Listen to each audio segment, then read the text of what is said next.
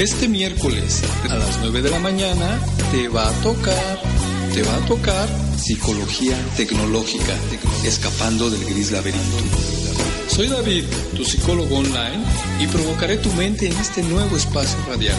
Recuerda, este miércoles a las 9 de la mañana por Urbana Radio, la radio de todos. Y no parar de viajar del invierno al verano, de Madrid a New York, del abrazo al olvido, dejarte entre tinieblas escuchando el ruido de tacones lejanos.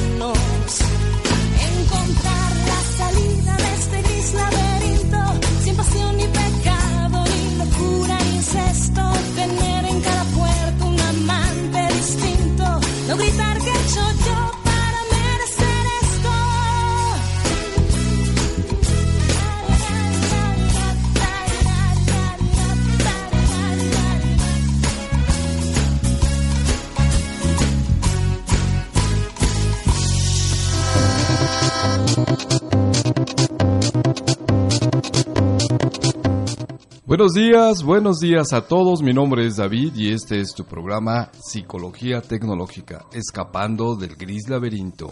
Y hoy es el día miércoles 15 de mayo del 2019. Bienvenido a este tu programa.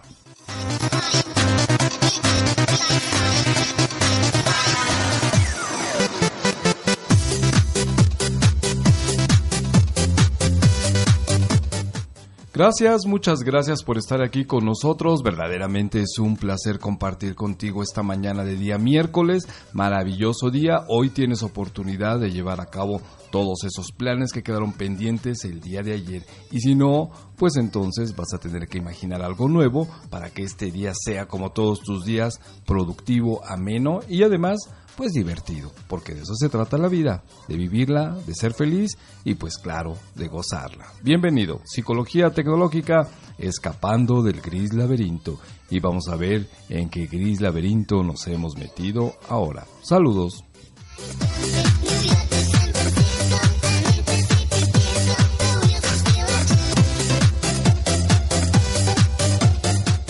Bien, pues ya son las 9 con 8 minutos. Este miércoles, insisto, es maravilloso. Ahora te vamos a platicar algunas cosas interesantes en este programa, pues que a lo mejor te pueden mm, pues interesar, por lo menos es un dato curioso, o qué tal y a lo mejor encontramos algo nuevo en ti, o quizá tú sepas de alguien que está metido en este gris laberinto del cual vamos a hablar hoy.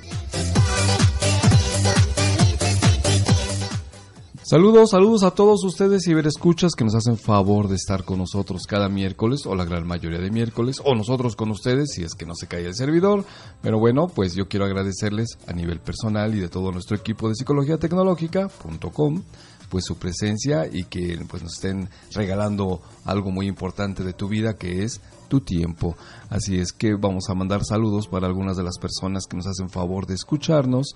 Y bueno, pues ahí va el saludo para Mari Carmen, perdón, Rosalba, Marichuy, De Only, Sol, Alicia, Dani, Maribel Jiménez de Servicio Soluciones, Marisela de Only, eh, um. Tere, Tere Valladares, que la tenemos que saludar desde la semana pasada y bueno, pues no nos dio tiempo. Un saludo, Tere. A la doctora Durán también, a la profesora Alicia de la UNAM, un saludo, un abrazo y un beso. Al grupo del Hospital Los Ángeles, en especial al estimado doctor Héctor, al grupo de psicología, estudiantes de psicología, al staff de Urbana Radio y al director ejecutivo, al señor Jules, ahí está a Janet también y a todos, todos ustedes que nos hacen favor de escucharnos. Al grupo de las señoras Madusas, que también se me había pasado saludarlas. También a la mini Madusa, allá va el saludo. Y a ti que nos haces favor de escucharnos en donde tú te encuentres.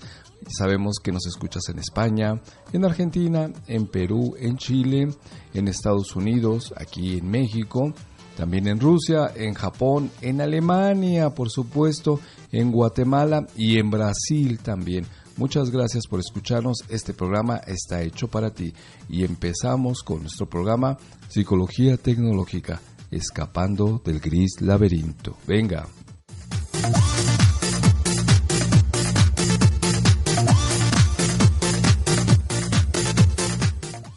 Te vamos a recordar que este programa está hecho con mucho cariño, con mucho afecto y bueno, pues está dividido en dos barras. La primera barra la hemos llamado Hechos y Cosas, donde te vamos a platicar pues algún detalle, cosas interesantes de nuestro país, del mundo o de la civilización humana. En la segunda barra que hemos llamado Destripando la canción, a ese título siempre me ha gustado, Destripando la canción. Efectivamente le vamos a sacar las tripas a alguna canción o la vamos a utilizar como modelo, como pie pues para poder desarrollar un tema que tiene que ver con la mente humana, la psicología, las emociones, todo lo referente a nuestro, a nuestro trabajo con la gente. Y el tema de, esta barra se llama La mente y sus creencias irracionales. Oh, qué interesante tema, ya lo verás y si no, pues bueno, te lo repito para que te guste. Nos vemos en un segundo.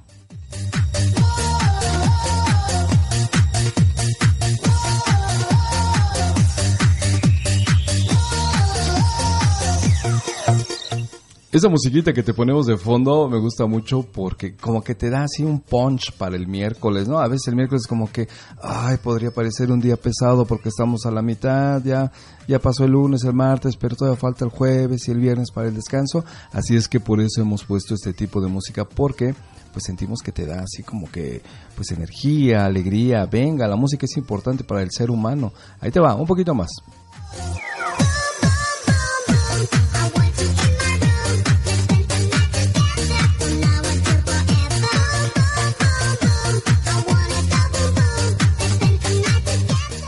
Y si no te gusta, bueno, pues nos puedes mandar un mensaje y decirnos que le cambiemos, porque pues ya, ya te tenemos harto con ello. Te voy a dar nuestra página de psicología tecnológica, es www.psicologiatecnologica.com. Todo pegado, sin acentos, y recuerda que la palabra psicología empieza con una P. Y el teléfono de WhatsApp aquí en México, 55465 96857. Va de nuevo. Teléfono de WhatsApp aquí en México 55465968557. Estos teléfonos los dejamos por si tú quieres una consulta o si quieres hacernos algún comentario con respecto a nuestro programa, algún tema que te gustaría que tratáramos pues algún este, no sé, lo que tú quieras es algo informal. Tú adelante, escríbenos, a nosotros nos encanta estarte leyendo. O mándanos tu nombre, pues también para que al aire podamos mandarte un saludo. Recuerda, este es tu programa y nuestra página es www.psicologiatecnologica.com.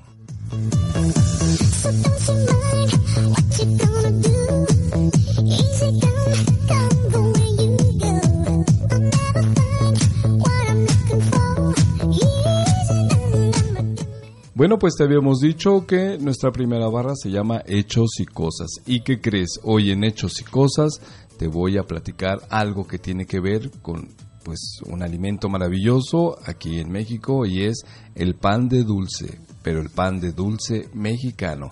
Una cosa que verdaderamente es increíble y que nos ha ayudado por muchos años y por todo el tiempo y yo creo que para toda la vida, pues para echarle unos kilitos de más a la panza porque el pan de dulce de México es verdaderamente impresionante. Ahí te va la palabra otra vez. Es impresionante. Y te voy a platicar algo de él. Te va a gustar el pan de dulce y la plática. Bye.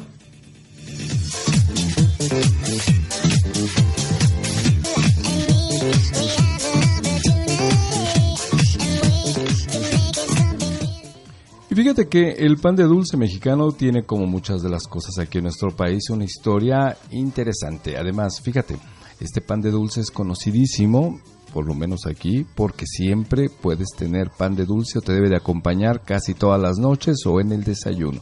El pan de dulce mexicano es tan importante en la dieta de nosotros, por supuesto, que cuando pues alguna persona del extranjero viene, lo conoce y lo prueba, pues se queda enamorado. El pan de dulce representa muchas cosas en nuestra vida. Tiene que ver con el cariño, con el afecto, con, obviamente con la alimentación, pero además con el gusto de hacer cosas diferentes. En el pan de dulce de México tiene infinidad, infinidad de pues de diferencias, vaya, nunca encontrarás una cantidad tan diferente de pan de dulce en otros países como en México. Es decir, aquí vas a encontrar pan característico, pero al mismo tiempo en cada parte, en cada región de nuestro país existen diferencias con el pan de dulce, pero es maravilloso porque pues hay panes que son necesarios en la mesa. ¿Quién no conoce una concha? Una concha, como se le llama, es un pan de dulce que todos conocemos. Una dona, un panqué, una oreja, una oreja, eh, un biscuit, los cuernitos, los pastelitos, eh, los chinos, los eh, conos que se llaman. O sea, hay una infinidad de panes que todos conocemos y que pues no pueden faltar en nuestra mesa. Además, ya te habíamos platicado en otro programa que la comida aquí en México es sinónimo de amor. Por eso cuando tú visitabas a tu abuela, pues ibas así como que, hola abuela, qué gusto, ¿ya comiste? Este, sí, abuela, ya comí. No, come, come.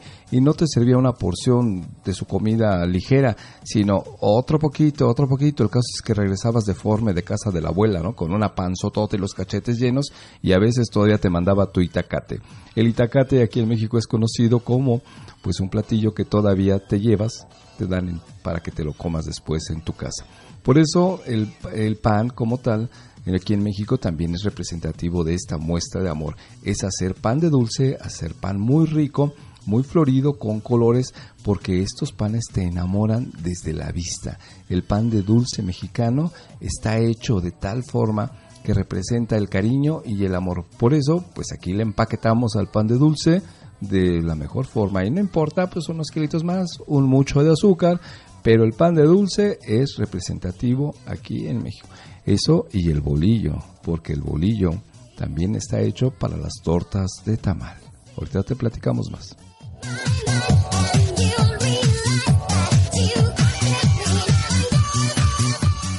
Fíjate que el pan de dulce aquí en México tiene, pues como muchas de nuestras cosas, la gran mayoría de nuestra cultura, un antecedente prehispánico, porque aquí en México antes de la llegada de los españoles se preparaban unas especies como de tortitas así hechas a base de maíz, por supuesto, que se llamaban cocolis, como los cocoles, ¿no?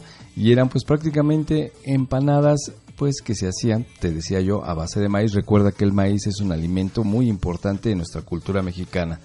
Este tipo de alimento que se preparaba, los cocolis, esas tortitas, eran pues un alimento que se dejaba en ceremonias fúnebres y estaban pues hechas para ofrendarle al dios de la lluvia, al dios Tlaloc. Recuerdas que incluso en Día de Muertos nosotros tenemos un pan especial que pues representa eso, dos tibias cruzadas y que se llama pan de muerto. Bueno, pues antes de la llegada de los españoles ya existía algo semejante que eran estas tortitas hechas a base de maíz y se llamaban cocolis y se dejaban como ofrenda pues al dios de la lluvia, al dios Tlaloc. Tlaloc es impresionante la escultura que tenemos ahí en este en el Museo de Antropología e Historia. Si tú estás fuera de nuestro país, pues métete ahí a internet para ver Tlaloc. Es impresionante ese monolito, es una piedra gigantesca que está precisamente en la entrada del Museo de Antropología e Historia de México y pues como consecuencia pues representa esa parte de la cultura. Tlaloc, el dios del agua, y a él se le ofrendaban estas tortitas hechas de maíz llamadas cocoli. Pues por ahí andamos, ahí es el inicio del pan de dulce.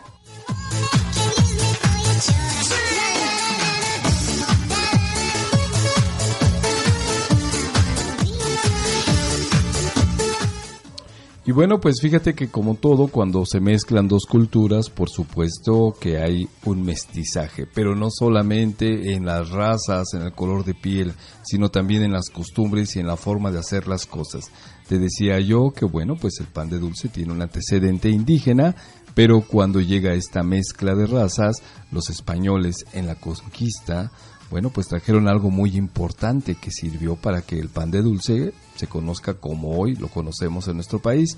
Y los españoles trajeron en la conquista algo llamado trigo. Y exactamente el trigo es lo que establece las bases para el pan de dulce que nosotros hoy por hoy conocemos. Así es que se empieza en la Nueva España a producir pan de dulce con la mezcla precisamente del trigo y el conocimiento y imaginación también pues del pueblo indígena. Así es que en la época virreinal, en la época de la colonia, se hacían dos tipos de panes. Uno le llamaban pues el pan como así de flor florido, ¿no? Que era hecho con pues no sé, la flor de la harina, o sea, lo mejor de la harina y entonces el color pues era de color blanco y este pan solamente pues lo podían consumir la gente noble, la gente con poder, la gente con dinero. Y bueno, pues existía el pan común que se llamaba pan vaso y esto pues era el pues una harina de color más oscura y pues era el que la gran mayoría de las personas pues consumían, ¿no? Así que el, el, pan noble, por así decirlo, el pan florido, pues era para la gente adinerada, la gente rica, para la gente que tenía propiedades. Y pues el otro, el pan que pues era así, con una combinación más oscura, pues era como, pues para el consumo general le llamaban pan bajo, es decir, así como el pan más simple, ¿no? Después, bueno, pues tú sabes que también una parte muy importante de la cocina mexicana pues fueron las monjas en los conventos, donde ellas se dedicaban pues a preparar nuevos platillos o, muy ricos o cosas así exóticas. Y bueno, pues ahí se, se, apoyaban y se ayudaban de las mujeres indígenas precisamente para las labores de la cocina. Y entonces esto lo que hace, como te había comentado, hace una mezcla exquisita porque hace la creatividad que fluya de las indígenas, de las mujeres que ayudaban en el convento, y pues los productos y la sutileza y la delicadeza de las monjas, y entonces empiezan a aparecer nuevos panes, panes que eran hechos con mucho cuidado, con nuevos ingredientes, con, glaseados con huevo, bueno ya ves que hacen con las yemas, así les dan su, su batidita y sale esta especie como de merengue, se empezaron a utilizar los buñuelos, se mezclaron con leche, algunos se les ponía quesito, etcétera, etcétera. El caso es que la creatividad empezó a fluir. La mezcla, como siempre, hace la diferencia. ¿Y el resultado cuál fue? Pues muchos, muchos panes de dulce, nueve desde las roscas de reyes, el pan de muerto, las conchas, los bigotes, los cuernitos. Uf, es infinidad el número de panes o de nombres o de estilos de pan, de dulce, que existe aquí en México. Así es que tenemos una cosa maravillosa. Te voy a seguir contando después de la musiquita.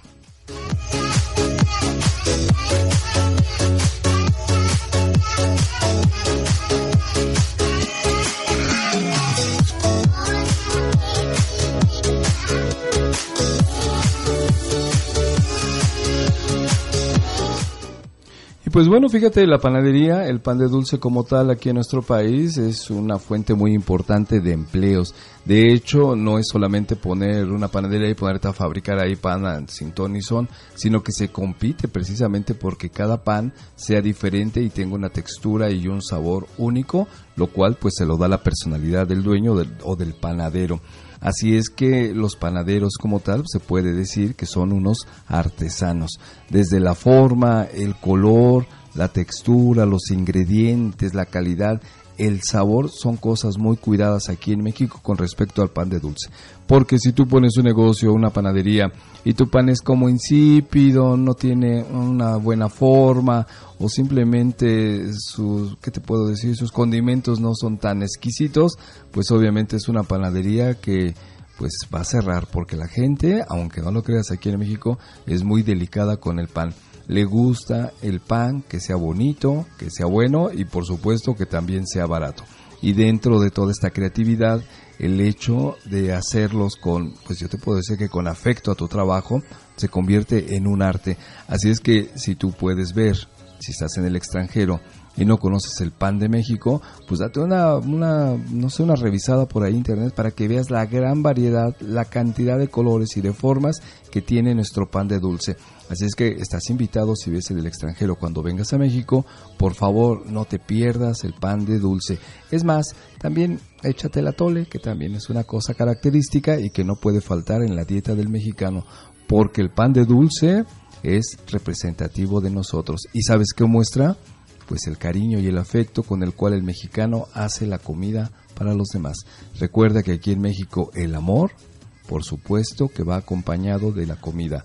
Si es una buena comida, es porque están esperando con mucho gusto y te quieren bastante. Y el pan de México, el pan de dulce, pues no podía ser la excepción. Así es que el pan, como tal, es una manifestación de amor y de cariño.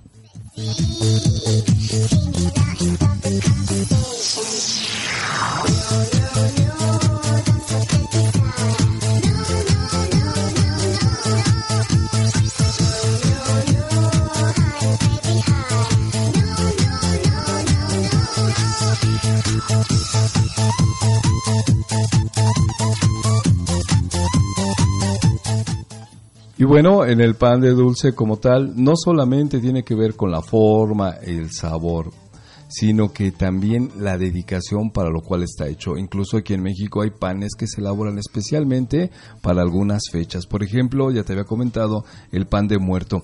Yo he escuchado comentarios de gente cuando viene del extranjero que viene a visitarnos aquí a nuestro país que de pronto hasta les podría parecer horror, horroroso, que eh, nosotros tengamos una celebración de Día de Muertos y dentro de nuestras costumbres pues esperamos que nuestros difuntos pues regresen del más allá pues para estar con nosotros un par de días.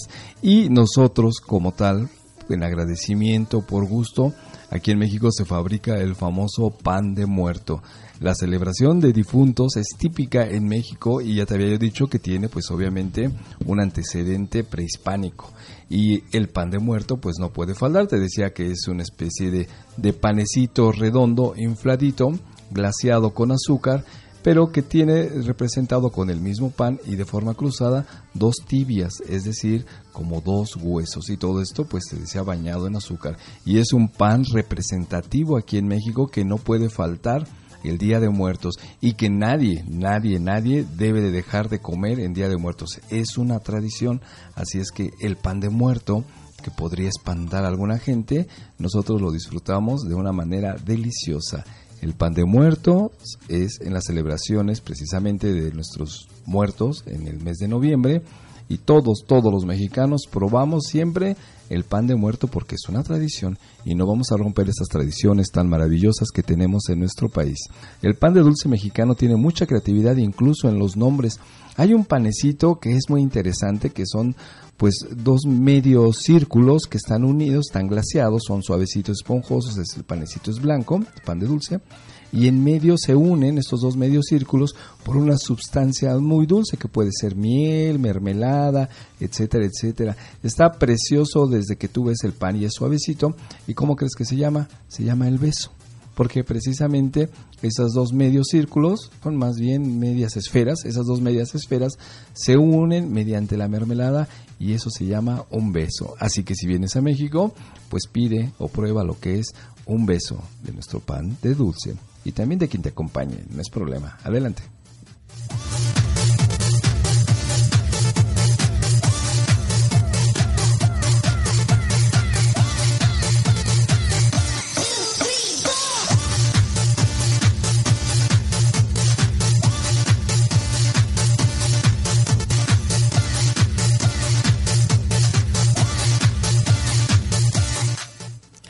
El pan de dulce en México es tan importante que pues en algunas estadísticas de hace un par de años pues más o menos se ha sacado que el mexicano promedio se come al año más o menos como de 30 a 36 kilos de pan al año. ¿Eh? ¿Qué tal? Para que veas que es importante. Todas las noches no debe de faltar pues tu cafecito, tu atole, pero eso sí, el pan de dulce, dije pan de muerto, no, es pan de dulce, el que pues así nos empaquetamos al año, más o menos de 32 a 36 kilos por persona al año, así es que es delicioso. Sí, y recuerda que pues aquí en México pues sabemos más o menos como 125 más o menos por ahí millones de habitantes, es decir, todos le entramos deliciosamente al pan de muerto. Somos uno de los países que pues le empaqueta bien rico a esto que está lleno de calorías, de energía y sobre todo con esa forma y esos sabores están llenos de amor. Insisto, aquí en México la comida como tal es sinónimo de amor. Por eso se hacen comidas tan ricas, porque apapachamos a la gente que nos cae bien, que queremos o que queremos impresionar, como con la comida y el pan de muerto, pues no puede faltar. ¿Cuántos panes de muerto existen? Más bien de muerto, perdónenme. ¿Cuántos tipos de panes de dulce existen en México? Bueno, pues ahorita te lo voy a decir, te vas a impresionar.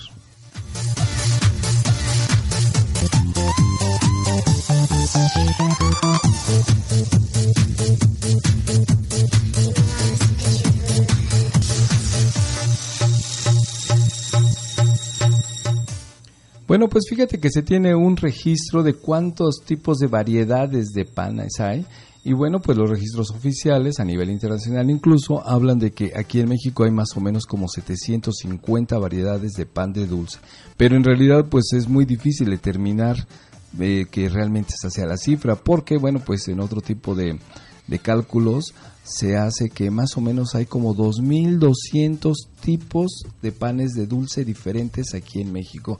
Es decir, que pues existen muchísimos porque cada región incluso puede pues realizar un pan de dulce diferente como pues es muy conocido en las ferias populares, así donde se va en las carreteras, a veces encontramos panes que se llaman, por ejemplo, pan de pueblo, que es un pan característico pues así de nuestra provincia. Así es que imagínate, vamos a tomar el dato más corto, que es de 750 variedades, y el dato más alto que se ha calculado, que es alrededor de 2.200 diferentes tipos de pan de dulce. Entonces, pues como siempre, México es pues grandioso en muchas cosas y el pan de dulce pues no podía esperar. Oh, qué delicia. Cómete una concha ahorita con un cafecito o cómprate una dona o éntrale porque el pan de dulce es parte de nuestra dieta.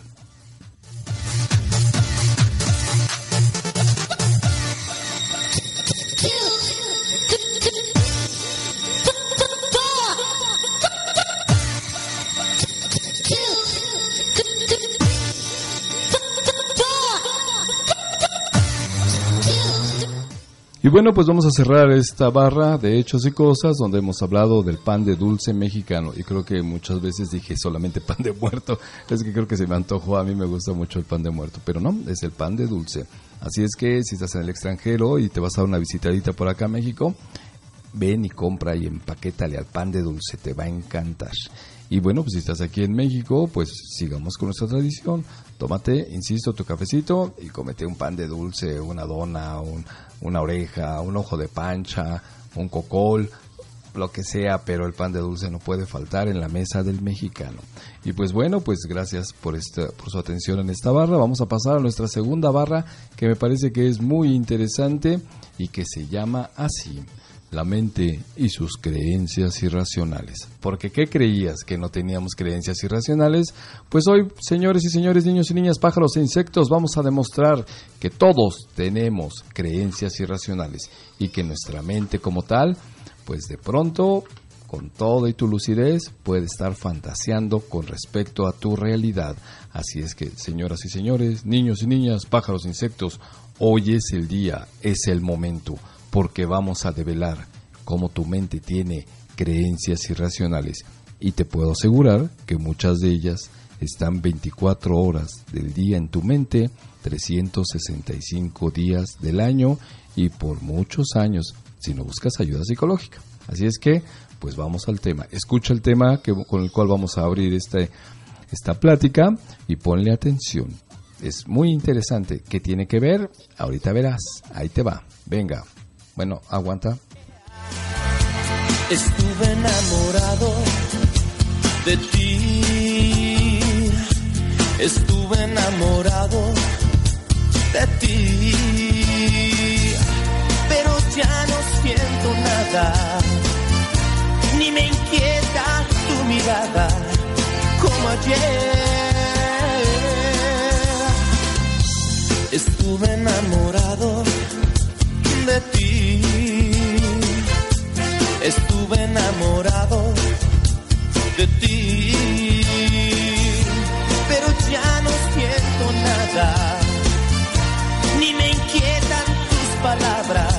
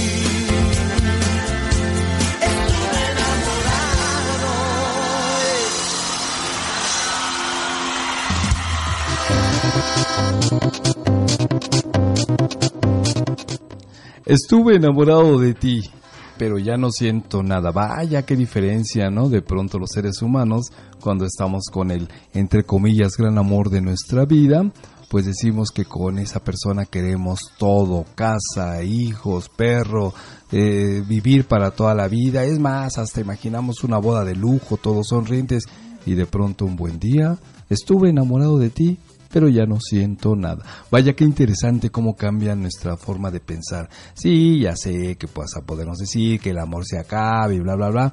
Es más, ¿te acuerdas que, bueno, si tú tienes la oportunidad o tuviste la oportunidad de estar casado o casada, bueno, pues te decían al final, hasta que la muerte nos separe. Y bueno, pues yo tengo el dato, no me creas, búscalo por ahí, pero habían cambiado esta frase, la que la frase que tú escuchas de hasta que la muerte nos separe, o sea, ibas a estar casado hasta que la muerte te separara, en realidad es algo nuevo. La frase original era hasta que el amor se acabe. ¿eh? Y entonces dijeron, no, no, se oye muy feo eso, ¿cómo? Pues vamos a provocar divorcio, entonces la gente fácilmente se separa. No, vamos a ponerle algo que sea como más, más así con punch hasta que la muerte nos separe.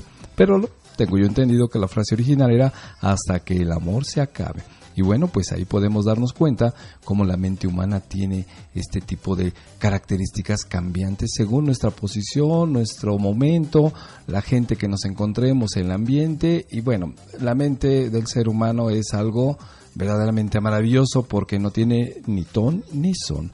Por eso te hemos platicado en otras ocasiones que el ir a psicología es no es como ay voy a que me den consejos o pues este yo también soy un buen psicólogo y corto el cabello etcétera etcétera no la psicología como tal está hecha a la medida es como zapatos a la medida para cada persona para cada cliente. Por eso la psicología es todo un arte porque aunque puedan parecer circunstancias parecidas en la gente a cada uno se le da y se le trata de una manera diferencial es personalizado todo y pues no hay dos humanos que sean iguales. No hay dos, ni aunque sean gemelos, tienen características diferentes. Si tú tienes gemelos o conoces algunos gemelos, te podrás dar cuenta que tienen particularidades que los hacen diferentes en su carácter. Son dos personas íntegras y completamente diferentes. Por eso en la psicología, pues el trato es así, diferencial. Pero bueno, vamos a ver de qué estamos hablando hoy. El tema, como te había dicho, se llama La mente y sus creencias irracionales. ¿Qué es una creencia irracional? Irracional, o sea que no es racional, o sea que no está bien pensada, o sea que puede parecer como algo extraño, fuera de juicio. Mm, puede ser que sí, pero te voy a dejar con la duda porque necesito musiquita.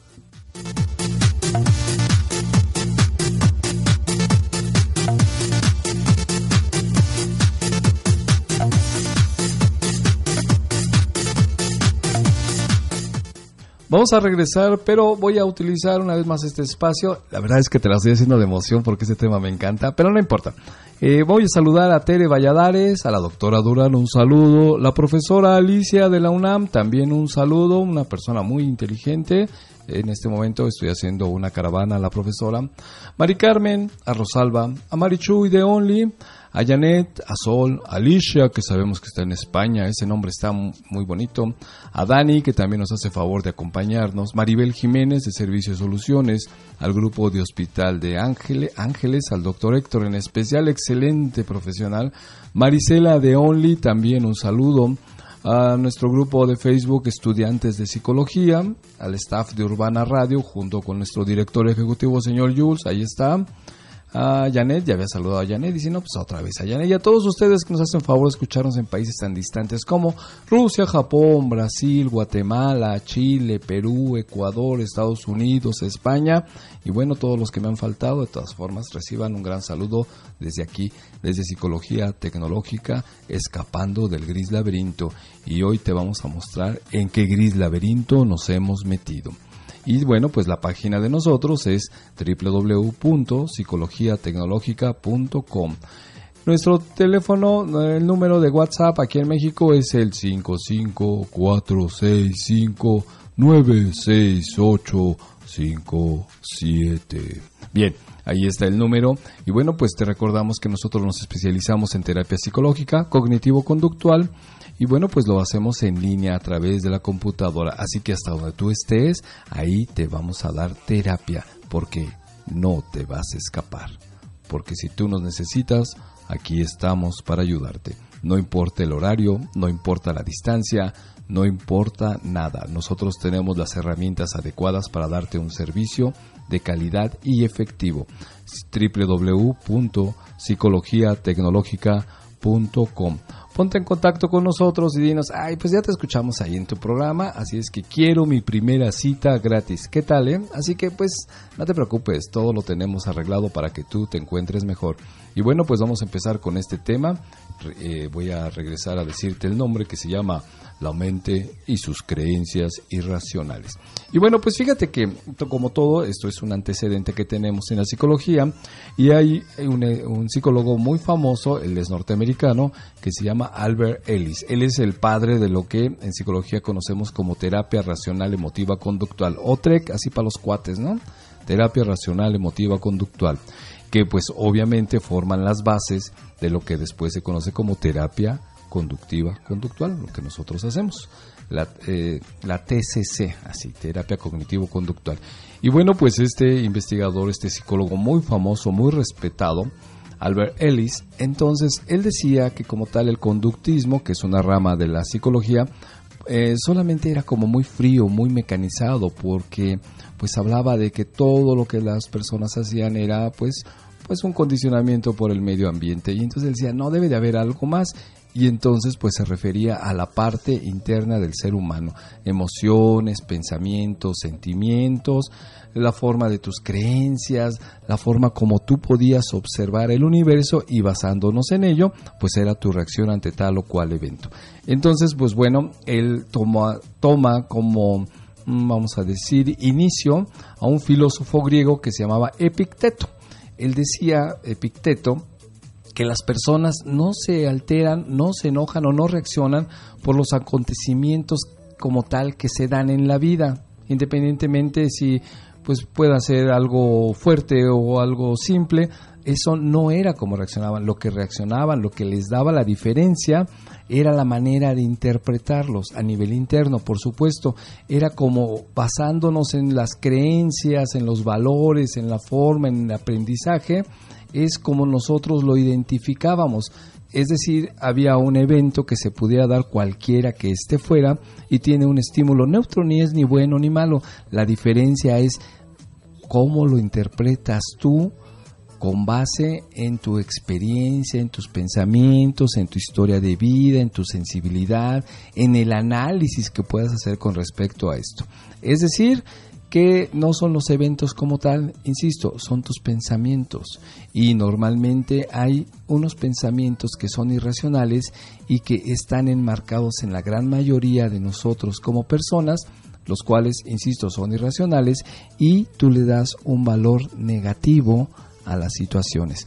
Y entonces este señor Albert Ellis dice, bueno, estas creencias que son casi generalizadas, casi generalizadas, están mm, pues enumeradas en 12 ideas o estas llamadas creencias irracionales. Es decir, vamos a escuchar estas 12 ideas irracionales y te voy a pedir por favor que en lugar de que veas si tu vecino, tu pareja, tus hijos, tu abuelito, tu jefe tienen estas ideas irracionales, regrésate y mejor revísatelas en ti. Vamos a preguntarnos a nosotros mismos si en algún momento o en todo momento estas ideas irracionales están en nuestra mente, están en nuestro diario vivir y pues bueno, cuando le damos nombre a las cosas, cuando las identificamos, pues ya estamos empezando a corregir. Así es que estás listo, pues ahí te va, pero después de la música.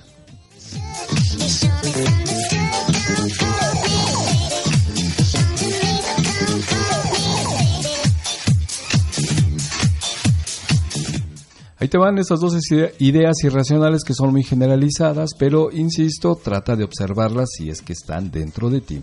Y la primera idea irracional es, aquí debería de oírse como que un tamborcito de tan, tan, tan, tan, tan, tan, tan, pero bueno, pues no tenemos tamborcitos, o creo que sí, pero ya los buscaré otro día. En fin, lo importante es que la primera, primera, perdón, idea irracional es, es muy necesario que todo el mundo me aprecie y que apruebe lo que hago y que además me trate con simpatía.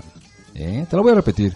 Es muy necesario que todo el mundo me aprecie y que me apruebe, y que además lo haga y me trate con simpatía. Fíjate qué irracional es esta idea, porque de pronto lo único que estamos buscando es ser el centro de atención de todo el universo. Eso se llama egocentrismo, como ya lo hemos platicado, y es una forma muy compulsiva de buscar pues la aprobación de todos, es decir, donde tú vayas todo mundo te tiene que eh, le tienes que agradar, le tienes que caer simpático, tienes que ser este el eje de atención de todos y esto pues por supuesto que pues está medio extraño, ¿no? Porque en esa necesidad de que todo el mundo te aprecie, le, le caigas bien y que le parezca simpático, vas a caer en algo que se llama pues servilismo. Pues sí, porque para que la otra persona esté contenta contigo, tú eres capaz de hacer cualquier cosa, pues por supuesto, para caer bien, para ser aprobado y para que todo el mundo te trate bien. Esa es una idea irracional, fíjate, el que tú tengas que ser siempre bien recibido, bien aprobado, que este, te traten bien y que pues digan, ay, qué maravilloso es el David. Entonces, cuando tú estás pensando que así debe de ser y que eso es lo correcto, pues felicidades porque estás en la primera idea irracional. Y ahí te va, te lo voy a decir de nuevo. Es muy necesario que todo el mundo me aprecie y que además apruebe en todo lo que hago y que me trate con simpatía. Así es que no te creas relajado, tranquilo. Tú debes de ser una persona natural como tú eres. Claro, estamos hablando de respeto ante los demás, incluso ante ti mismo, pero pues si no le caes bien a alguien, si alguien no aprueba lo que haces, si alguien te dice que está mal, pues no pasa nada. Pues de hecho, por eso somos humanos y además aprendemos de nuestros errores. Ahí tienes.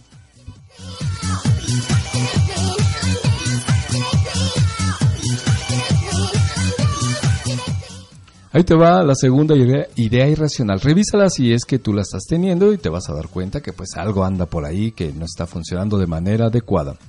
La segunda idea irracional dice, para considerarme valioso, debo ser muy competente, suficiente y eficaz en todos los aspectos posibles. No, sí está medio grueso esto. Ahí te va otra vez. Para considerarme valioso, debo ser muy competente, suficiente y eficaz en todos los aspectos posibles. Ahí tienes, es decir, existe una gran problemática porque tienes la necesidad de casi casi ser perfecto, casi casi ser una imagen divina, casi casi ser un Dios. Pero somos seres humanos. Entonces, si te das cuenta, es muy irracional porque ninguna persona, ningún ser humano, ninguna así tal cual, puede ser eficiente o experta en todos los temas. No significa que no debas de esforzarte para lograr tus objetivos. De aquí de lo que estamos hablando es de la idea irracional de que si tú no haces las cosas perfectas o que de verdad este no te crees capaz de hacer algo, pues ya ya perdiste como ser humano para nada, ¿no?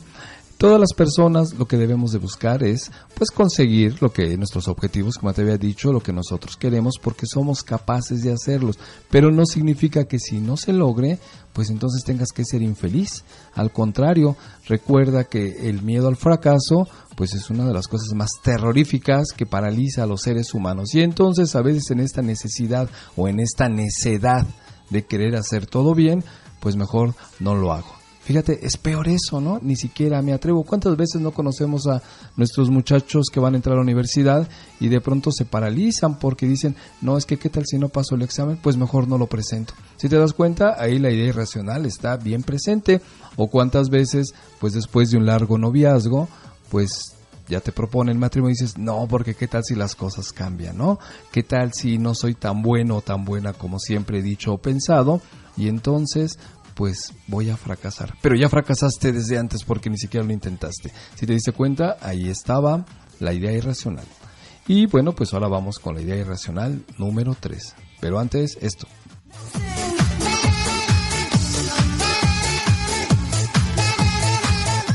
La verdad es que es innecesaria la musiquita y el corte, pero es que yo quiero imaginarme tu cara de sorpresa de estar esperando la siguiente idea racional y yo te la corto con música, ¿no? Bueno, ok, ya, dejémonos de payasadas, ahí te va. La idea irracional número 3.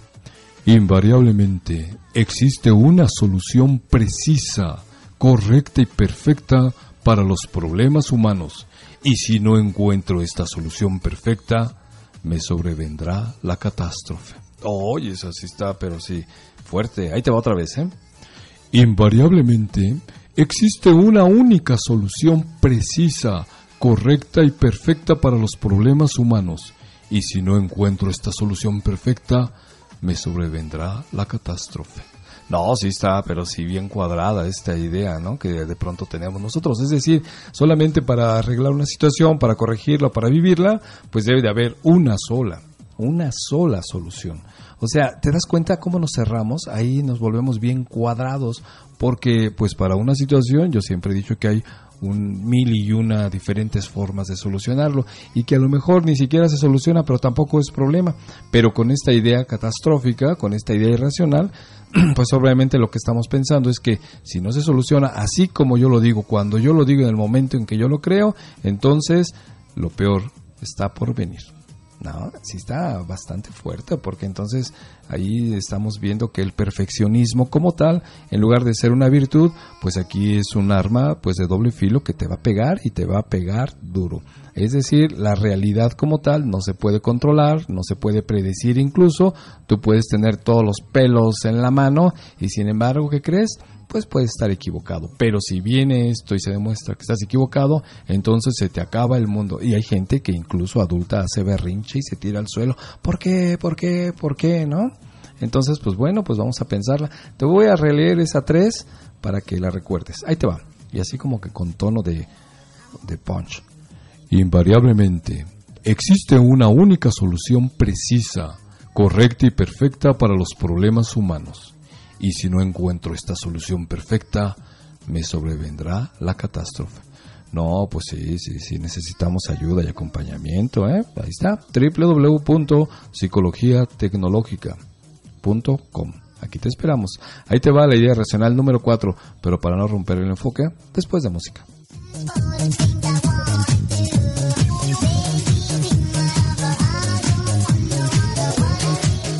Perdón, pero me estoy divirtiendo poniéndote musiquita entre punto y punto, nada más para crearte expectativa. Bueno, pues es un programa de radio, pues yo lo que tengo que hacer es intentar llamar tu atención y pues bueno, pues esta es una forma que encontré medio chocante, pero, pero me divierte porque quiero pensar cómo pones la cara cuando te pongo la música. Ya, ya, ahí te va, ya, en serio. La idea irracional número 4. La desgracia humana se origina invariablemente por causas externas a mí se me impone por gente y eventos externos extraños de mala suerte. Tengo muy poca capacidad o ninguna de controlar mis emociones, penas y perturbaciones. Ahí te va otra vez, ¿eh? La desgracia humana se origina invariablemente por causas externas a mí. Se me impone por gente y eventos externos extraños de mala suerte. Tengo muy poca capacidad o ninguna de controlar mis emociones, penas y perturbaciones. No, pues sí está bien irracional, ¿no? Porque imagínate, o sea, tú a final de cuentas le echas la culpa a todo el mundo, a las circunstancias, al clima, a tu familia, a tu pasado, a tu presente, a tu futuro, al gobierno que esté hoy en el país, etcétera, etcétera, y te quitas de toda bronca. O sea, tú no te haces responsable de tu vida. Yo nací ¿cómo dice esa canción? Yo no nací para amar, nadie nació para mí. O sea, fíjate, ¿no? Todo es una culpa del ambiente, de los demás. Y pues para nada, la verdad es que pues tú eres responsable de, de, ti, de tu vida y de tu forma de ser. Tú no le puedes echar la culpa a todo, a todos los demás, porque pues obviamente te minimizas y al mismo tiempo te quitas la responsabilidad pues de hacerse cargo de usted. Sí, que a lo mejor tienes un problema familiar que tú no buscaste, que te dejó la novia, que te engañó, que se murió el pariente y pues bueno, ahí dices, eso es causa de mi desgracia, de mi soledad. No, chiquito, chiquita, para nada. Lo que necesitamos es darte acompañamiento terapéutico. Hay que ser más inteligente y entonces pues vas a seguir tu camino pues como si nada. Y para eso te daré nuestra página www.psicologiatecnológica.com y este es tu programa Psicología Tecnológica, escapando del gris laberinto. Vamos con la idea irracional número 5. Pero antes, sigo.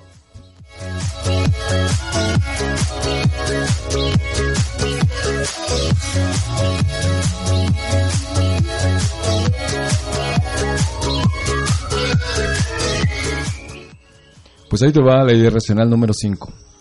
Cierta clase de gente es vil, malvada e infame, y deben ser seriamente culpabilizados y castigados por su maldad. Ay, Dios mío, me oí así como con voz bíblica, ¿no? Con la espada de fuego. Ahí te va otra vez. Cierta clase de gente es vil, malvada e infame, y deben ser seriamente culpabilizados y castigados por su maldad. Oigan, me gusta cómo se lo estoy leyendo. Ahí les va por tercera vez. Pero sí, oiganlo como si fuera una voz que viene del cielo, con truenos, relámpagos, y que está enmarcando a alguien malo. Ahí les va. Cierta clase de gente es vil, malvada e infame, y deben ser seriamente culpabilizados y castigados por su maldad. Ahí está. Fíjense, es muy interesante esto porque nos podría pues confundir el hecho de que cuando las personas hacen algo malo, pues hay que culpabilizarlas, castigarlas, etcétera. Obviamente para eso están las leyes, para eso está la moral. Si una persona comete un acto que daña a otra persona, pues obviamente pues debe de ser castigada mediante la ley. No significa que nosotros tomemos las armas por nuestra cuenta, ¿no? Pero aquí lo importante de todo esto es que te voy a hacer una pregunta. Si estamos hablando de que cierta clase de gente debe ser castigada y porque hace las cosas mal, yo te preguntaría, ¿qué es malo y qué es bueno? Porque fíjate que por experiencia te puedo decir que incluso hasta un asesino, el peor violador, nunca piensa que hace algo malo siempre está pensando que hace lo adecuado según sus circunstancias. Tú lo has visto por ahí, ¿no? Pues ve algunos noticieros o entrevistas de algunos malhechores, pues ellos siempre justifican su acción porque de verdad ellos piensan que están bien. Pero eso no significa que nosotros como tal podamos estar señalando a toda la gente porque no nos gusta, porque no nos parece su actitud, su lenguaje, que es mala y que deba de ser castigada. Por supuesto, la conducta de los demás puede disgustarnos, puede hacernos este, sentir incómodos. Bueno, pues para eso hay una instancia de ley, pero de pronto ya estamos pensando que todo mundo o mucha gente o fulanito o menganito debe de ser castigada porque es una persona mala. Entonces, fíjate, eso lo que hace es que nos perturba, nos hace encontrar incluso formas de, castigar o, o de lastimar pero sin corregir los errores, o solamente es como un acto de venganza, es un acto de decir, yo sí estoy bien y tú estás mal, entonces yo determino quién es el bueno y quién es el malo. Oye, aguas, porque entonces sí ya somos como una divinidad. Vamos a la idea irracional número 6, pero como me gusta jugar, más música.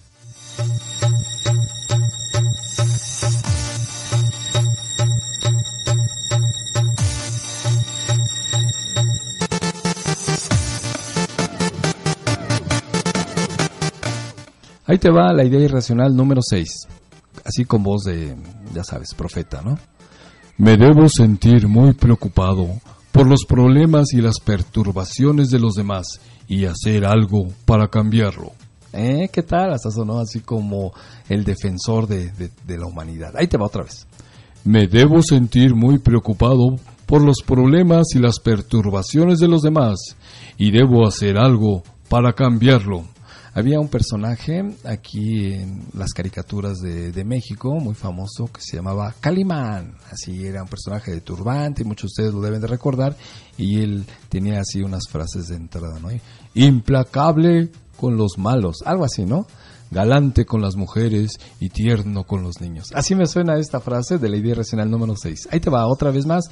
Por favor, imagínate así con voz de hombre. Así, bueno, yo todavía soy un jovenzuelo con voz de hombre, así poderoso, lleno de rayos o no sé, de luz, un halo impresionante y que dice desde el cielo, o más bien, no desde el cielo, sino de la tierra hacia el cielo. Me debo sentir muy preocupado por los problemas y las perturbaciones de los demás y debo hacer algo para cambiarlo sácatelas, ¿no? Y hay música de fondo y todo eso. Pues sí, efectivamente es una posición de superhéroe y es algo que popularmente pues hemos aprendido, ya sea familiar o social, donde de pronto pensamos que nosotros tenemos que arreglar y corregir la vida de los demás. El único problema con todo esto es que a veces ni nos invitan y ahí vamos de metiches, ¿no? Y además pues realmente nosotros no tenemos por qué estar preocupados o de tener nuestra vida, nuestra crianza o nuestras labores pues, por los problemas de los demás. ¿Esto te parece frío? No, el creer que tienes que hacerlo es una idea irracional. Yo no te lo digo, te lo está diciendo Albert Ellis, una eminencia en psicología. Entonces, fíjate, cuando estamos dedicados a, hacernos cargos de la vida de los demás o tratar de solucionarlos, cuando pues obviamente la gente tiene que aprender a solucionar sus cosas, nosotros podemos dar una ayudadita, pero no somos ese Dios que de pronto nos estamos creyendo para hacernos cargo de la vida de los demás, pues puede ser que en realidad al hacer esto lo que estás haciendo es tratando de olvidarte de tu vida, tratando de cubrir tu responsabilidad para contigo mismo, para ponerte tu capa de superior y hacerte cargo de los demás. Esto sí está bastante enfermo. Es como mm, todos hemos tenido oportunidad en nuestra tierna infancia de conocer a la mujer esa chismosa, ¿no? Que va de casa a casa y platicando y todo el día y bueno, no se hace cargo de su familia, de la comida, de sus hijos, del esposo, porque todo el día se encarga de estar llevando, trayendo, arreglando y siendo partícipe de la vida de los demás, pero de la vida propia, de su vida familiar, pues no se hace cargo. Entonces, decir yo me hago cargo de la vida de los demás y estoy muy preocupado preocupada, entonces es una forma de fugarte de tu realidad. ¿Para qué drogas? ¿Para qué alcohol? Si con eso es suficiente porque mi misión es arreglarle la vida a los demás. Ay, pobre Superman y pobre Batman no tienen vida propia.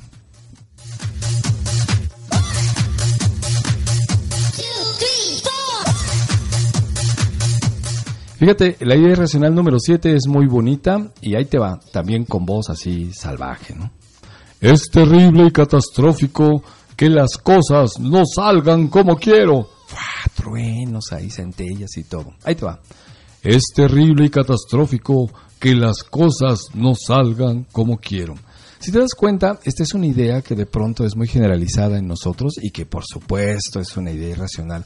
¿Por qué? Pues porque obviamente hay cosas que son imposibles de cambiar o de que salgan como tú quieres, ¿no? Y entonces, pues es una buena justificación pensar que todo es terrible y catastrófico, porque entonces eso te da la oportunidad, pues de detenerte o de buscar alternativas o de simplemente darte cuenta que eso no es. ¿Sabes dónde pasa mucho? Y yo creo que tú lo has vivido, no tú, ¿eh? sino así alguien, un amigo, un primo, alguien que tú conozcas, ¿no? Eh, cuando, por ejemplo, la chica o el chico en cuestión que nos gusta o que decimos que amamos desde el primer momento en que lo vimos, pues resulta que no podemos vivir sin él o sin ella. Y entonces nos la pasamos llorando, tomando, diciéndole a todo mundo y, que vean que nadie sepa mi sufrir, decía ahí un cantautor mexicano. Entonces, es, no es posible que esta persona me haya declinado en su vida. No es posible no entiendo, es catastrófico que las cosas no hayan salido como yo quería. Si además hasta le compré un anillo de diamantes que pues me embarqué con un crédito ahí en Electra, en Coppel, ¿no? O que traigo el coche más bonito, que la verdad no he terminado de pagarlo y a lo mejor me lo embargan, pero pues ahí está la imagen. O de que yo, yo sí la amo porque nadie la va a amar como yo. Te voy a recordar alguna anécdota que me pasó allá cuando era yo chavito me terminó una novia, pues ya no quería andar conmigo. Y entonces, pues yo utilizando un cliché de los característicos de, de la tierna juventud, al momento de que me manda el diablo, le digo, pero nadie, nadie te va a querer como yo te he querido.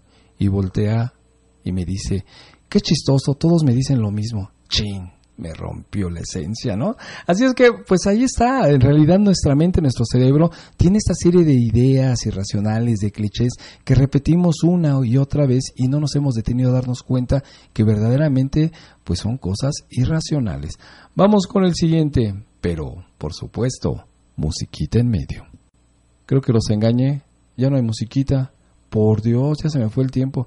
Bueno, él les va, les voy a poner este tema nada más para que este pues no me quedé yo como hablador. Ahí les va. Tamales oaxaqueños, acérquese y pida sus ricos tamales oaxaqueños. Ahí está, los tamales oaxaqueños también son parte de nuestro México lindo y querido y está precioso. Bueno, pues vamos con la idea irracional número 8. Ahí va, ¿eh? Con voz así de galante telenovela.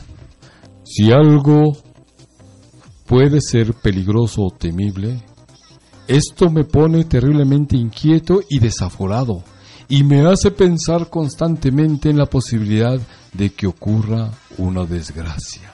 Ahí va, ¿eh? Si algo puede ser peligroso o temible, me pone terriblemente inquieto y desaforado y me hace pensar constantemente en la posibilidad de que ocurra una desgracia. Fíjate, si te das cuenta, este es un tipo de idea racional muy generalizada en nosotros como seres humanos, porque esto es a nivel internacional, y no creas que es nada más aquí México o los chilangos, así como se les dice a los que vivimos en la Ciudad de México, bueno, a un ladito incluso, donde eh, presumimos que en todo momento hay algo con riesgo y entonces el nerviosismo, la ansiedad pues nos impide ver realmente que pues el asunto como tal pues es un asunto circunstancial que podría darse, pero no necesariamente tenemos que estar viviendo en situaciones del futuro, estando en el presente, porque esto lo que hace es pues que vivas en una eterna ansiedad, temor y justificación de no actuar, de no hacer algo de hacer algo adecuado. Incluso pues obviamente el pensar que hay una situación que pudiera ser peligrosa te hace exagerar precisamente las sensaciones de que esto va a ocurrir y entonces por supuesto que pues estás lleno de, inquietud, de enojo, de temor y entonces el mundo en lugar de ser un lugar para disfrutar, para vivir, para experimentar y conocer, se vuelve terrible, peligroso y muy malo. Entonces, pues obviamente debemos de entender que esta exageración de esta idea racional pues está presente. Ahí te va otra vez. Si algo puede ser peligroso o temible, fíjate, aquí la clave es puede ser. Ahí va de nuevo, perdón porque rompí el esquema. Ahí va. Si algo puede ser peligroso o temible, me pone terriblemente inquieto y desaforado y me hace pensar constantemente en la posibilidad de que ocurra una desgracia. Claro, lo que te estamos diciendo no es que vayas como niño de dos años atravesándote una avenida sin voltear y sin cuidarte. No, no, no, pero eso es algo normal. El miedo como tal es algo normal que regula tu sano juicio. Pero cuando esto ya se convierte en paranoia, se convierte en una situación de no, no, no, no, no, va a pasar algo malo, es peligroso, o ya está escrito en la Biblia, pues por favor, estamos entrando en un estado impresionante de ansiedad. Y no solamente nosotros, se lo pasamos a la familia, y más si tenemos niños, pues los enseñamos a que en lugar de que sean cuidadosos, pues se vuelvan temerosos. Así es que esa fue la idea irracional número 8. Pero me gustó el tono, ahí te va otra vez.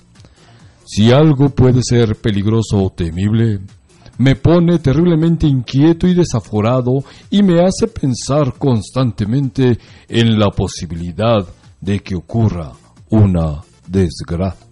Ay, se me fue una desgracia.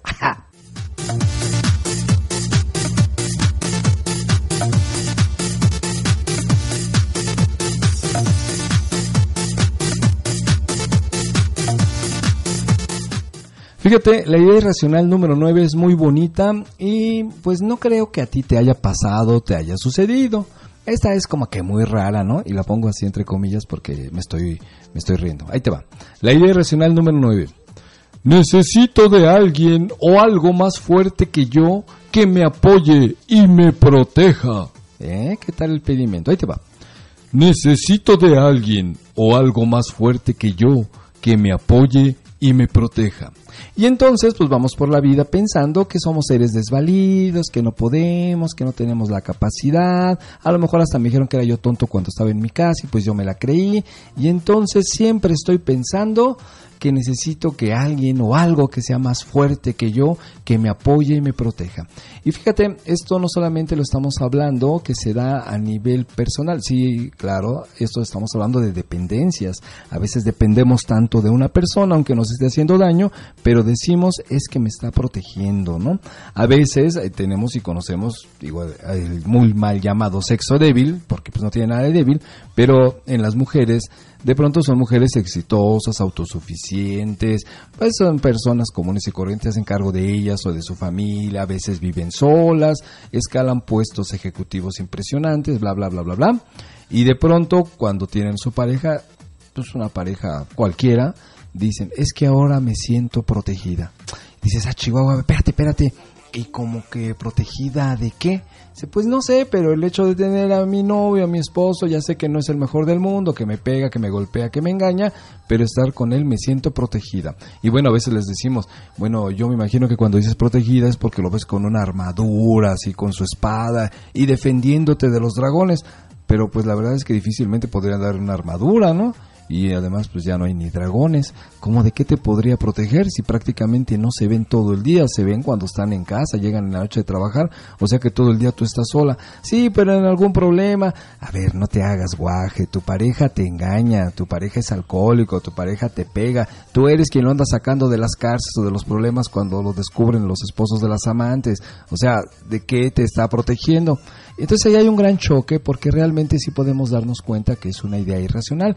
En realidad eso de que necesito que alguien o algo más fuerte a mí me proteja, pues de pronto como que queda en el aire. Y esto que crees que también se da con sustancias, ¿no? A veces la gente, y es muy común decir, es que voy a hacer tal o cual cosa, ¿no? Le voy a pedir a fulanita que sea mi novia, pues échate unos alcoholes, con eso se te quita, ¿no? Y entonces sí, sí, hasta te dice, no, es para darnos valor. Fíjate qué interesante, o sea, tienes que perder tu personalidad, tu esencia, porque alcoholizado, pues obviamente pierdes todo eso.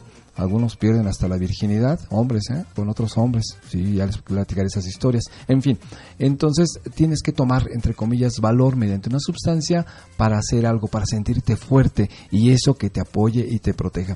Eh, yo les tengo que confesar, y no se molesten porque aquí en México somos muy delicados, yo soy un científico, por supuesto que yo soy ateo, esto no tiene nada de malo, nada de bueno, simplemente es mi forma de pensar, pero muchas veces nos encontramos con personas que son altamente religiosas, de la religión que sea, ¿eh? ya ven que hay infinidad de religiones, unas más, otras menos, hay sectas y cosas así, donde de pronto mm, dicen que él cree que su iglesia es la única, que su Dios es el verdadero, que los demás no valen. Todas dicen lo mismo, pero nadie puede demostrarlo, ¿no? Bueno, eso es uno. El problema es que de pronto pues andan diciendo que el pertenecer a tal o cual religión pues los hace buenos, los hace efectivos y les dan una vida de perros a sus hijos que dice uno, ¿qué pasó? ¿Qué pasó? ¿Qué sucedió?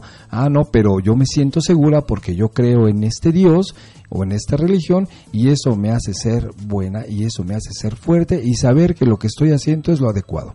Y pues bueno, yo no creo que sea muy adecuado, algunas religiones incluso hablan pues de golpear a los hijos porque eso es una forma adecuada de enseñarles, ¿no? Pues yo no lo creo. Otra donde las mujeres tienen que estar casi tapadas de cabo a rabo ¿Eso que será de cabeza hasta los glúteos? No sé. Pero de cabo a rabo completamente tapadas porque si no, pues es una injuria o es un delito. O recuerden en otras este, religiones y en otros países, pues hasta las matan apedreándolas porque se les vieron los talones, ¿no?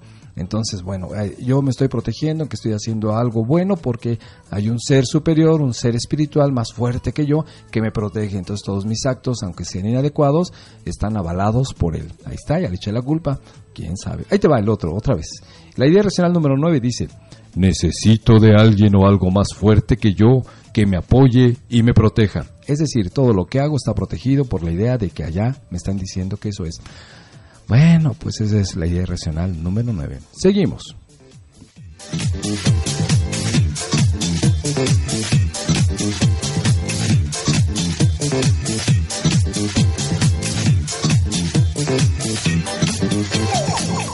Ahí te va la idea racional número 10. Es más fácil eludir que enfrentar las dificultades y afrontar las responsabilidades en la vida. No, no, no, pero aquí decimos, no, yo nunca eludo los problemas, yo siempre le hago cargo y hago frente a todo. Pues a veces porque no te queda de otra, pero a ver, ahí te va, vamos a razonar esta idea irracional. Es el número 10, así es que aguanta, ¿eh? Es más fácil eludir que enfrentar las dificultades y afrontar las responsabilidades en la vida. A veces, pues obviamente hay situaciones que pues nos sobrepasan, pero eso no significa que no podamos hacer un esfuerzo especial pues para corregir o mejorar nuestra situación. Es muy común de pronto que nuestros chicos, desafortunadamente, que ya no quieren estudiar, que son adolescentes, de pronto dicen, mm, utilizan textos como, no, no, yo prefiero la universidad de la vida, a mí me gustó el dinero, eso de escuela, eso no es para mí. Pues obviamente porque la escuela, el aprendizaje, el estudiar, el estar ahí hasta 8 o 10 horas estudiando para aprender y comprender un tema, pues no es fácil, es muy cansado. Pero entonces, pues ¿Qué es fácil en esta vida? Hasta despertarte a veces es difícil. Entonces, toda la idea que tienes de que la vida tiene que ser así, de pronto se convierte en algo diferente. La vida es difícil, pero como ya les he dicho, lo bueno es que es pareja con todos. Entonces, ¿por qué tengo que eludir mis responsabilidades? ¿Por qué? Pues porque obviamente pensamos eh, inadecuadamente que es más fácil quitarme que hacerme cargo. Hay una palabra que utilizamos mucho y que yo digo que de pronto la prostituimos y es la palabra responsabilidad. ¿Sabemos qué significa responsabilidad? ¿De dónde viene? La palabra responsabilidad implica respuesta. Cuando yo soy responsable es porque estoy dando respuesta a un evento. ¿Cuál es la respuesta que le estoy dando? Pues la adecuada.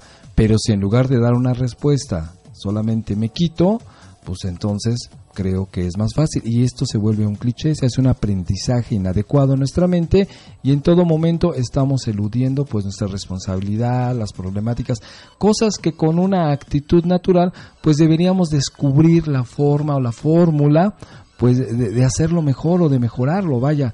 Es decir, esto habla de crecimiento, esto habla de madurez.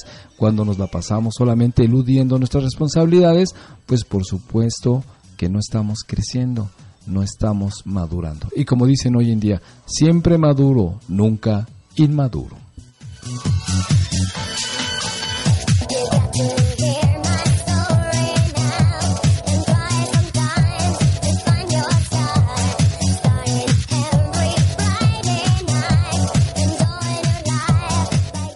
Aguanten, aguanten, ya vamos en la idea irracional número 11. Recuerda que pregúntate a ti si alguna de esas está adentro de ti.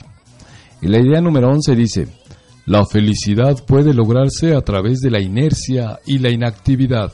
Ahí te va, otra vez. La felicidad puede lograrse a través de la inercia y la inactividad. Fíjate qué impresionante es esta, esta idea irracional, porque obviamente pues te está dando una idea de que no hagas nada para que entonces seas feliz. A mí me choca una frase y que desafortunadamente hoy en día he escuchado en mucha gente, eh, mujeres en especial, que son incluso profesionales y de pronto dicen una frase como, calladita me veo más bonita. Es decir, pues no te metas en bronca para que seas feliz y utiliza la inactividad y la inercia. Es decir, elimínate a ti misma calladita me veo más bonita. Es decir, no te muevas, no digas nada, no te metas en problema porque así vas a estar mejor. Y pues obviamente esto es una idea irracional impresionante. Tienes que participar, tienes que ser tú, tienes que defender tus derechos, tienes que hacerte cargo de tu vida. Puede ser que te metas en problemas, pero pues esto es así. Realmente es un trabajo de todos los días. Es aprender, aprender, madurar, aprender, hacerlo, ensayo y error. Recuerden que, bueno, la psicología es está basada en el método científico experimental y que creen que el método científico experimental da resultados maravillosos. ¿Por qué? Porque está basada en el ensayo y el error. Es decir, hacemos algo, vemos cómo funciona, hay un error, lo corregimos y lo volvemos a poner en práctica hasta que podamos encontrar algo más adecuado y que pues sirva para todas las personas. Así es que equivócate, equivócate una y otra y otra vez, pero aprende de tus errores y, y cuando te des cuenta que entre más te equivocas, mejor haces las cosas, pues entonces vamos a erradicar esta idea irracional número 11 de nuestra mente. Ahí te va. La felicidad puede lograrse a través de la inercia y la inactividad. Esto es mentira. Tienes que moverte, tienes que enfrentar tus cosas, tienes que ser creativo, tienes que saber que estás vivo. Porque muerto, pues ya va a estar inactivo. ¿Y sabes qué? A lo mejor ni hay otra vida, así es que nada más tienes esta.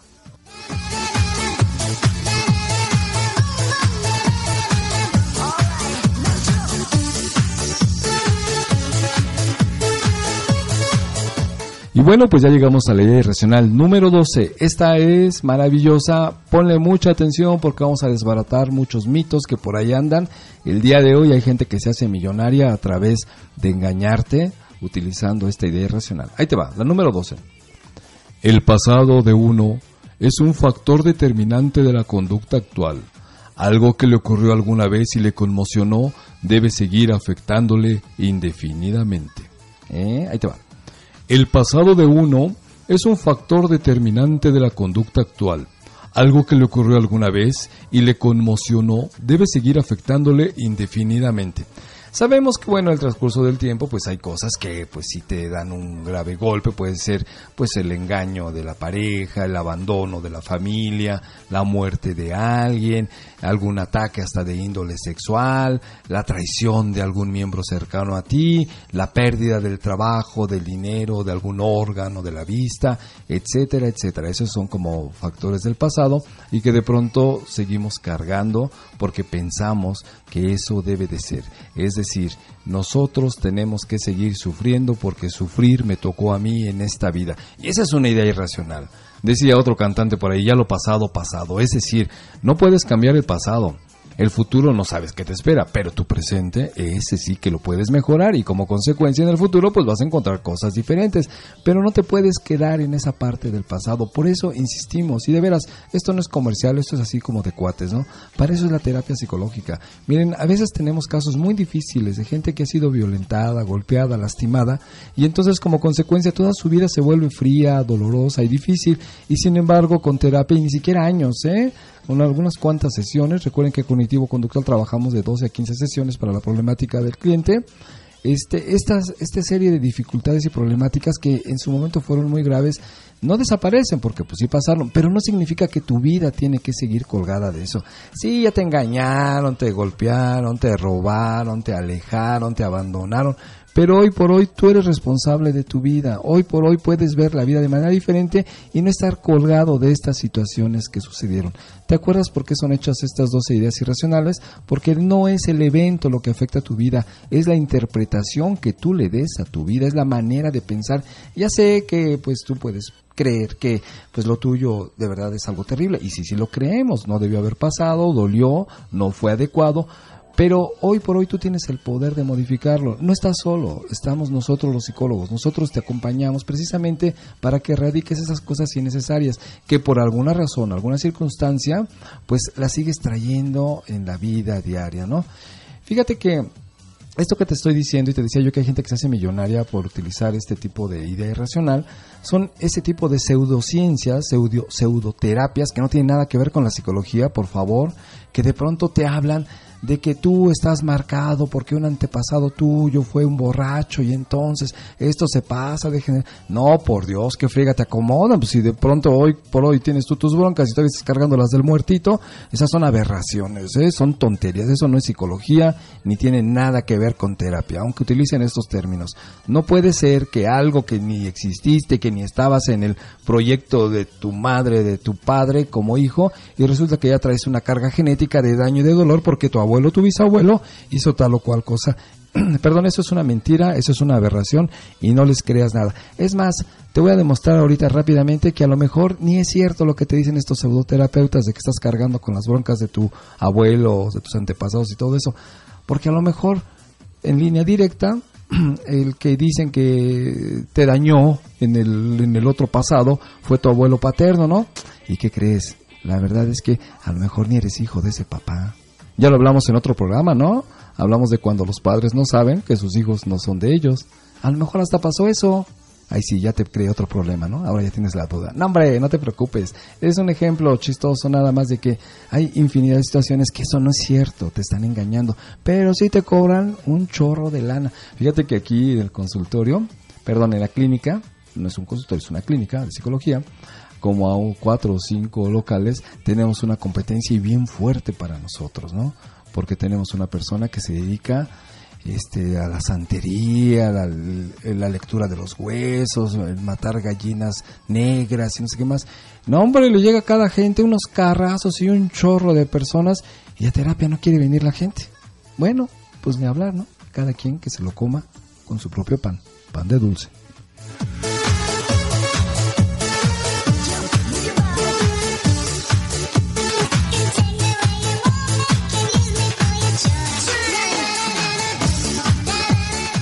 Y bueno, pues ya para terminar, porque ya nos pasamos, por Dios, rápidamente me voy. Estas dos ideas irracionales eh, se comprimen en tres básicas, que son hacia uno mismo la idea, las ideas irracionales hacia los demás y las ideas irracionales hacia la vida. Ahí te va. Hacia uno mismo es, recuerda que las dos están comprimidas en tres, hacia uno mismo Tengo que hacer las cosas bien siempre para que me quieran los demás. Ahí está la idea irracional de hacia uno mismo. Siempre lo tengo que hacer todo perfecto porque yo soy el hombre o la mujer maravilla. Una vez eh, le pregunté a mi hijo cuando tenía seis años, oye hijo, si Dios fuera mujer, ¿cómo se llamaría? Me volteaba con su carita y me decía, pues Dios a papá. Es verdad, ahí está, ¿no? Entonces nosotros no somos ni Dios ni Dios, no tenemos que hacer las cosas bien siempre para que los demás nos quieran. Ese es un error. La segunda es esta idea racional que tenemos hacia los demás. Las personas deben estimarme y siempre ser agradables conmigo. Me lo merezco. Ay, bájale, bájale, como dicen, bájale tres rayitas, ¿no? Porque de verdad eso es una manifestación de egocentrismo extremo. Para nada, pues hay gente que ni te va a querer, que ni le vas a caer bien y que pues obviamente pues, no tiene nada de que ver con que te lo merezcas o no, simplemente pues así es la vida, así es la gente. La gente es mala. No, hombre, tu idea de que la gente es mala es la que está aberrante. Así es que a terapia, chiquitos, a terapia, por favor. La tercera, eh, la tercera idea irracional generalizada, pero es hacia la vida. Las personas consiguen lo que se proponen, siempre y cuando trabajen para ello. Quien no consigue todo lo que se proponga es porque no se esforzó. Fíjate nada más qué idea tan cuadrada. El fin de semana tuve oportunidad de estar platicando con alguien cercano a mí y entonces hacía una crítica hacia otra persona que pues no trabajaba, que no tenía el éxito que ella misma tenía. Y entonces decía, aquí todo se mueve con dinero y el que no trabaja entonces anda miserable. Le digo, bueno, pues sí, tienes toda la razón, yo creo que desde tu punto de vista es adecuado, pero esta persona que estás criticando hace lo mismo que tú. No, ¿cómo crees? Pues claro que sí, a lo mejor tú trabajas de 9 a 9 de la noche para tener tu dinero, a lo mejor él no trabaja y sin embargo, ¿qué crees? Que también duerme, también come, también sueña y dentro de su ambiente hace lo que se le pega la gana. Y bueno, pues decía él que sí era cierto. Así es que no te creas esto de que las personas consiguen lo que se proponen siempre y cuando trabajen para ello. Quien no consigue todo lo que se proponga es porque no se esforzó. Pues bueno, si te has dado cuenta, estas ideas irracionales te hacen una persona cuadrada. Y además de que te hacen cuadrada, o sea, cuadrada en tu concepto de pensar. Porque a lo mejor en forma te pones redondito. Y si más si le empaquetas al pan de dulce, pero en demasía. Bueno, el punto es que te hace una persona cuadrada, insensible, incluso hasta contigo misma. Y como consecuencia, ¿qué crees? Que desaparece algo que desde niño andabas buscando, y es el ser feliz. Si te la pasas criticándote, criticando a los demás, criticando la vida, entonces vas a perder por lo único que llegamos a este mundo. Y a este mundo llegamos para ser felices. Así es que, señoras y señores, niños y niñas, hemos terminado nuestro programa.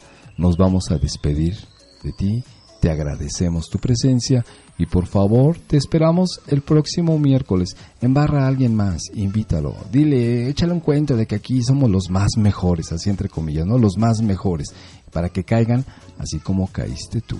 Nos vemos la semana que viene. Este fue tu programa Psicología Tecnológica, escapando del gris laberinto. Y en honor al pan y a toda esta vitamina T que tenemos aquí en México, tacos, tortas, tamales, etcétera, ahí te va esta cancioncita para que terminemos. Bye. Ricos y deliciosos tamales oaxaqueños. Acérquese y pida sus ricos tamales oaxaqueños. Hay tamales oaxaqueños. Este miércoles a las 9 de la mañana te va a tocar, te va a tocar psicología tecnológica, escapando del gris laberinto. Soy David, tu psicólogo online, y provocaré tu mente en este nuevo espacio radial. Recuerda, este miércoles a las 9 de la mañana por Urbana Radio, la radio de todos. La radio de todos.